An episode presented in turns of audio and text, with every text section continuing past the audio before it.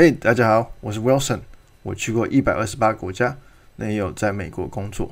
今天要讨论就是大学的 Job Portal，那今天你就可以学到怎么有效率的用你的职业网站，成功的找到国外的工作。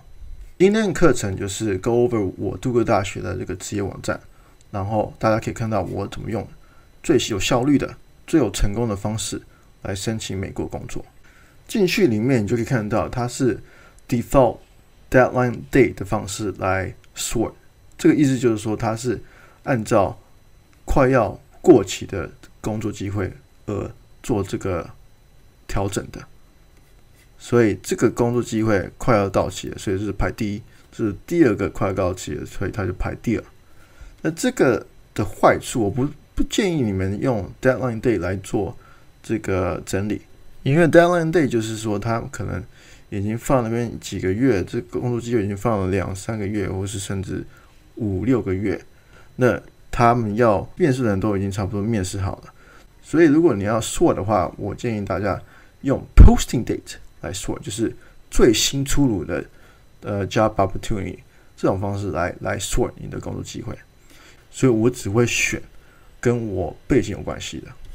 嘟嘟嘟哦。看到了，Head of Finance，跟我的背景很相似，我有 Finance，Corporate Finance 的经经验。可是他的那个公司名字 Nurture Life 好像不是一个很大型公司。那我建议大家，因为可能大家都觉得说，哦，想要去什么去大型公司，McKinsey 啊，或是什么 Amazon 啊，只选这些公司。那我很抱歉跟大家讲，其实这些公司它不止。PO 在你的大学的的职业网站，他也 PO 在二十几多家的职业网站，再加上他们的员工很多，他们会互相的 refer，会推荐员工来 fill 他们需要的一些 positions。那你看哦，我点进去 McKinsey 那么大的公司，他叫我 apply by web，一看到 apply by web 上他网站。申请，你就知道，其实这是个 red flag，这个是表示说他们收到的 application 很多，他们收到的应征者很多很多。那为了他们要筛选自动化筛选一些不理想的的背景的话，他就叫你上他网站，然后自动填这个东西。像我的话，我不会浪费时间上去找这些大型公司，然后花二十几分钟 apply。用他网站 apply，因为我知道这个 risk 很大。如果是我的话，如果我的目的是要找到工作，在美国找到工作，我就会选竞争比较小的公司。那竞争比较小的公司就是没有听过公司。OK，所以点进去 Head of Finance 这个 job position，我先一刚开始会看他的 job description。OK。它 job description 不太多，OK，好像只说它是一个 meal subscription service，然后我要 report directly to CEO，所以我直系的主管就是 CEO。然后第二个点我会看说它的地点在哪里，如果是在这种的 Detroit 或者是在 Buffalo 这种，或是 Midwest 这种比较小型的，然后地理位置不太好的。城市的话，我会三思，因为真的有些地方在美国非常非常生活品质非常非常差，对，还不如在台湾工作，讲白一点。所以他这个工作机会在 Chicago 芝加哥大芝加哥，所以我觉得非常不错。那第二个筛啊筛选条件的话，就是他的 industry，如果是夕阳的工，像呃纺织业或是一些。大型的 mall 的那种比较过时的 industry，我会不会申请？像这个的 industry 的话，e-commerce 就是蛮 growing 蛮那个成长的 industry，所以我会申请。有一次我有申请到呃 Sears，Sears 就是以前的像 Kmart 或者是 Walmart 那种感觉，他们很多在美国很多实体店里面很大型的卖杂七杂八的东西。后来他们倒了，因为就是被 Amazon 取取代了。他叫我寄 email 所以我就，而且他有留他的电话嘛，所以他这个蛮蛮 accessible 的。我喜欢这种啊、contact。有些人的话，他连名字都不会留，那他这个有留名字，然后如果要申请的话，他叫你直接 email 给他。All right，所以我就直接 email 给他。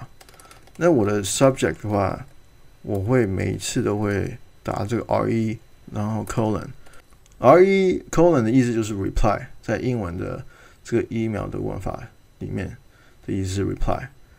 那为什么要用这个呢？就是很多人其实都会收很多 spam 啊，或是一些垃圾邮件啊。那 spam 这些垃圾邮件在你的 inbox，你会打开吗？那相对你旁边人，或是你的雇主，或以后的一些雇主，他会打开这种 email 吗？不会。那要怎么提高打开几率呢？就是它的 open rate，就是用这个，因为他会觉得说，哦。前面有 re 扣人就表示说是我收件者是当初是主动 email 给他的。那 re 的话之后要写什么？就是写他的那个职位名字 head of finance。然后这边就可以写 Hi Jeff。我每次都会写打 Hi Jeff，我不会写 Dear Jeff 或是他的 last name。他 last name 是什么？Dear Hyman。Dear Hyman，我不会这样子。因为像这种 startup 公司的话，没有 hierarchy，没有程式，你直接跟 CEO 打交道，直接跟 CEO 谈事情，互相交换意见 idea。OK，Hi Jeff 之后我就会写说，嗯、um，Please find enclosed application for your review。因为我已经附件我的履历表跟我的 cover letter，所以 Please 他我会写 Please find enclosed application for your review。Thank you。